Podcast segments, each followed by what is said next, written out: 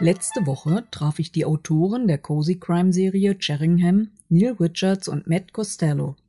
Der fiktive Ort liegt in den englischen Cotswolds und sieht so friedlich aus, dass man immer wieder überrascht ist, wie viele Verbrechen dort geschehen. Wie es das Autorenteam immer wieder schafft, aus scheinbaren Unfällen einen spannenden Kurzkrimi zu kreieren, verraten sie im Podcast. Thank you for coming and taking your time. I'm, yeah, I would like to congratulate you on the great success of your series. I really like to read them. What is the intention of starting the series? Start the series. Well, before we even thought about doing this, we had always had an idea of using the fact that I'm American and he's British. I'm over here, by the way. Yeah, hello there. He's right there. He, he being Neil Richards, I'm Matthew Costello. Um, that he, Neil has seen me bumble my way through England in the way that only, Amer- sorry, Americans, only Americans can, being loud, not understanding what people say, you know, doing things. And so I've learned. So watching that, I said, "Well, it would be great to play with the fact that someone's another country," and um, and then Neil had contact with someone who knew that they were looking for mystery series. Yeah, so I, I came to Bastei and and talked to people here and discovered that they were doing a. Uh, they wanted to do another mystery series set in England, uh, and so I went away and Matt and I talked, and we kind of came up with the whole thing really in probably just um, a couple of weeks, enough for the pitch anyway. So then we we Mm. pitched in the same way that we would pitch a TV series. It may be different from the way you would normally pitch um, a book series, but we got a lot of graphics, a lot of pictures. It was probably only about six pages long, more pictures than words, perhaps, and some quick sort of two liners of what each of the stories could be. And we put faces to the characters, and they really liked it and commissioned it. Commissioned, I guess, 12 or 13. And Yeah, so first twelve. then the really hard work started, and we, Mm. we went and rented a cottage in the Cotswolds, which is an area that I know very well, but Matt didn't know at all. Yeah, and why, why did you choose the Cotswolds? It, it appears so peaceful. Well, well, first of all, not for me not knowing it, discovering it, I can understand why people wanted mystery set there. I mean, in New York, the closest I could think of, I've had to live in near New York City, would be uh, Bedford, Westchester. We have beautiful houses and trees and horses.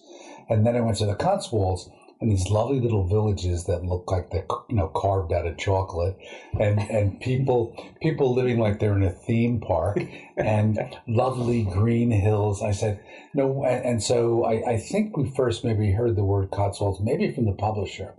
We had the idea for the mystery series. They said we'd love it in the Cotswolds, and Neil, of course, knew it and said, "Well, that'd be wonderful." And I said, "What's a Cotswold?" You know. so- um, no, I didn't really say that. I'm exaggerating, of course. Um, but uh, we then, and then we went to the cottage, we started doing doing the work. And Neil's all right. The first thing we had was like six pages, but it was six pages which you read and say, "Oh, this sounds great," but there really was not much there other than the basic thing I told you before. And then we start building the characters, the story, the setting, and So we had a week in a really beautiful cottage that we that we rented, and every morning we'd get up and there's the kitchen table with all of our cards and notes and bits of paper everywhere, and we'd kind of work on that for two or three hours, and then and then we just go out and just walk for hours in the afternoon and walk through towns and country walks, and we'd go to the museums, finding ideas and stories really, and finding the characters. For, uh, for example, the last visit, because we've done this now a couple of times, we went on this train. I, I would describe it as a train to nowhere because it's this old steam train. It goes. It, go- it, Yeah. Oh yeah, the Cheltenham Race. Right, you got it. Right. So uh, we it goes to Cheltenham. So it does go somewhere. If you want to go to Cheltenham, that's about it.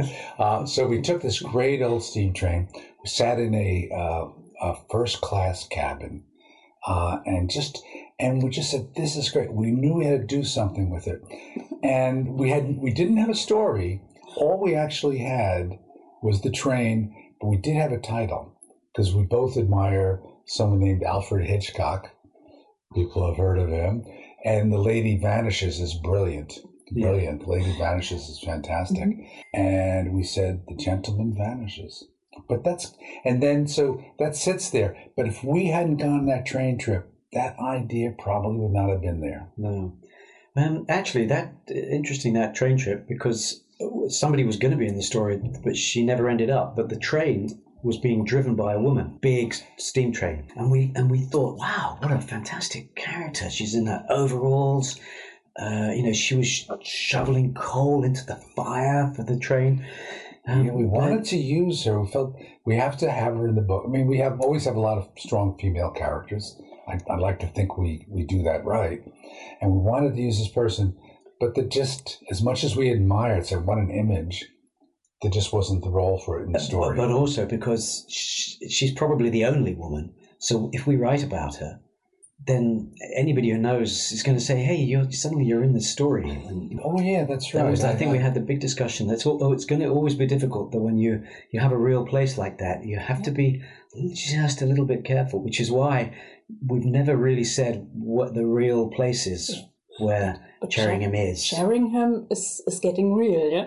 Um, do, do you have a travel guide to this village?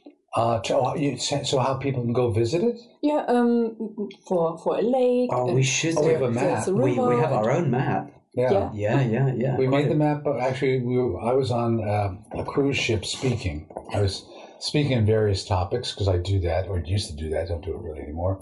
Neil came along so we could work in between time as we bounced around from Marseille to Barcelona to wherever Rome. When in Rome, you can't get by boat really, but so and we worked. And on there, um, Neil got a napkin. I believe it was napkin. Maybe, maybe you remember it differently, but I know at some point he got a napkin. It was definitely a napkin. And we started saying, okay, where's the Plowman's Pub? Where's the hotel? Where's the Angel? Uh, where's the town hall? Where's Sarah's office? And, and made a little map. And then eventually, I think you did a better map. Hmm, yeah, I've got a better map, but I've still got the napkin, and then I've got the better map. But we stopped using the second map because we suddenly had too many characters.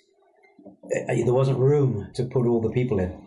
Uh, but we do always know exactly where this house is, or that murder, or that killer, or this is where the the electrician lives. Yeah, I would say there's no vagueness when we're doing the setting with story.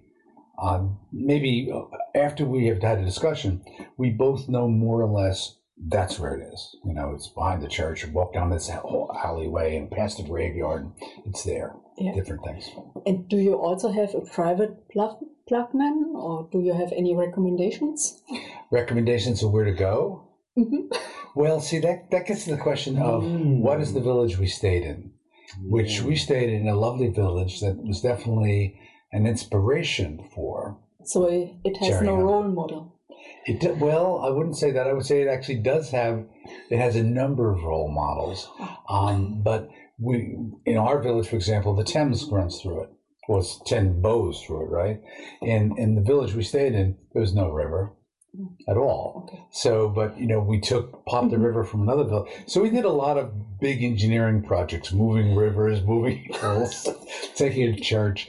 Um, and I don't know. We, on one story, we go to this um, abandoned church dating back to the 1300s. Remember? That exists, yeah. and we and, and we looked up on the wall, and there was a, a inscription like "Doom be banished, all who enter here." And we said we have to use that, and we actually did. And I don't know whether that was in the village we stayed in or another village. No, it's another village. We just Yeah. took the church and the fields, Yeah, use the fields. and we put it opposite Jack's boat. Uh, Okay. we, we have been tempted, we should say, we have been tempted to reveal the source of inspiration, but we kind of feel it's maybe preserving the magic. You know, a magician never tells you how it's done. When you do a magic trick, you never reveal how it's done because it spoils it. That if we say, "Oh, it's that fellow," well, I see what they got.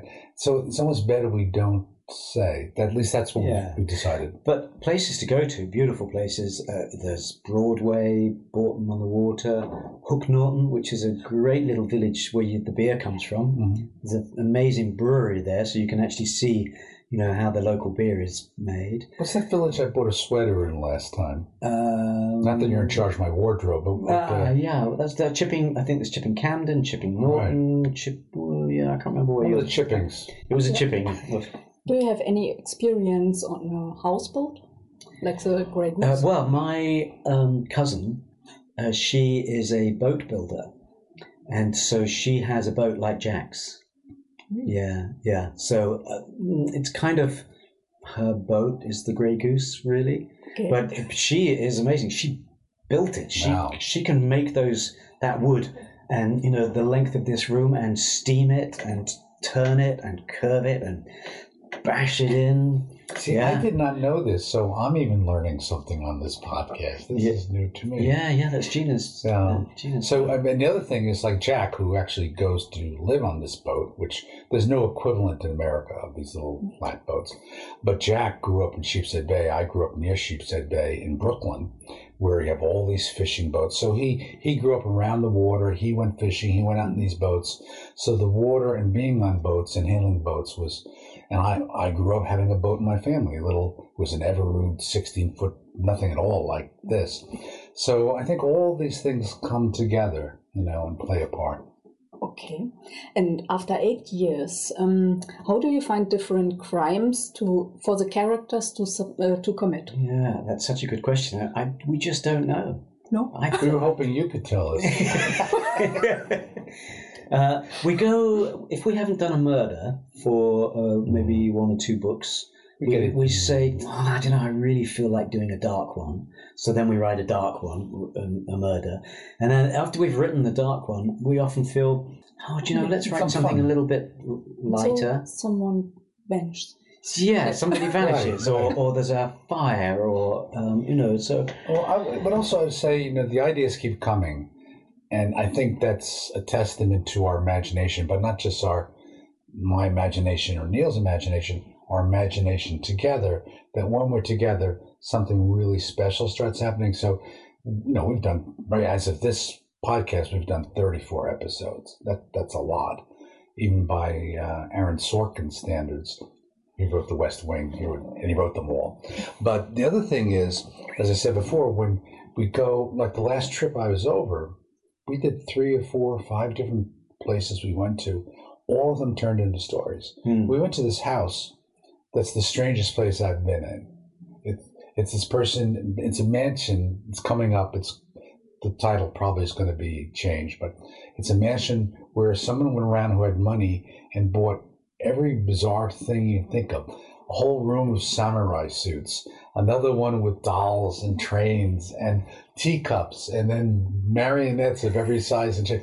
What's going on? And none of it has any value. It's all just interesting, weird stuff. And we said, we have to do something with that. And in the garden of that building, we sat in the sun and we came up with the thumbnail of the story. So they keep coming, and knock wood, um, they will keep on coming. that's going to really hurt your ears Yeah, when you play it. that back. ah! you might want to edit that out. But see, there's the American being the American again, just does what he wants to do. Ein jähes Ende ist bereits der 31. Band in dieser Serie. Seit 2012 erscheinen die Krimis als E-Book oder als Audio-Download im Pastel-Lube Verlag. Es gibt also eine Menge über Sheringham zu erzählen. Von daher wird es auch eine Fortsetzung von diesem Podcast geben. Im zweiten Teil geht es dann darum, wie die Figuren entstehen und künftige Projekte. Einige Rezensionen lest ihr schon jetzt auf meinem Blog fraugoetheliest.wordpress.com.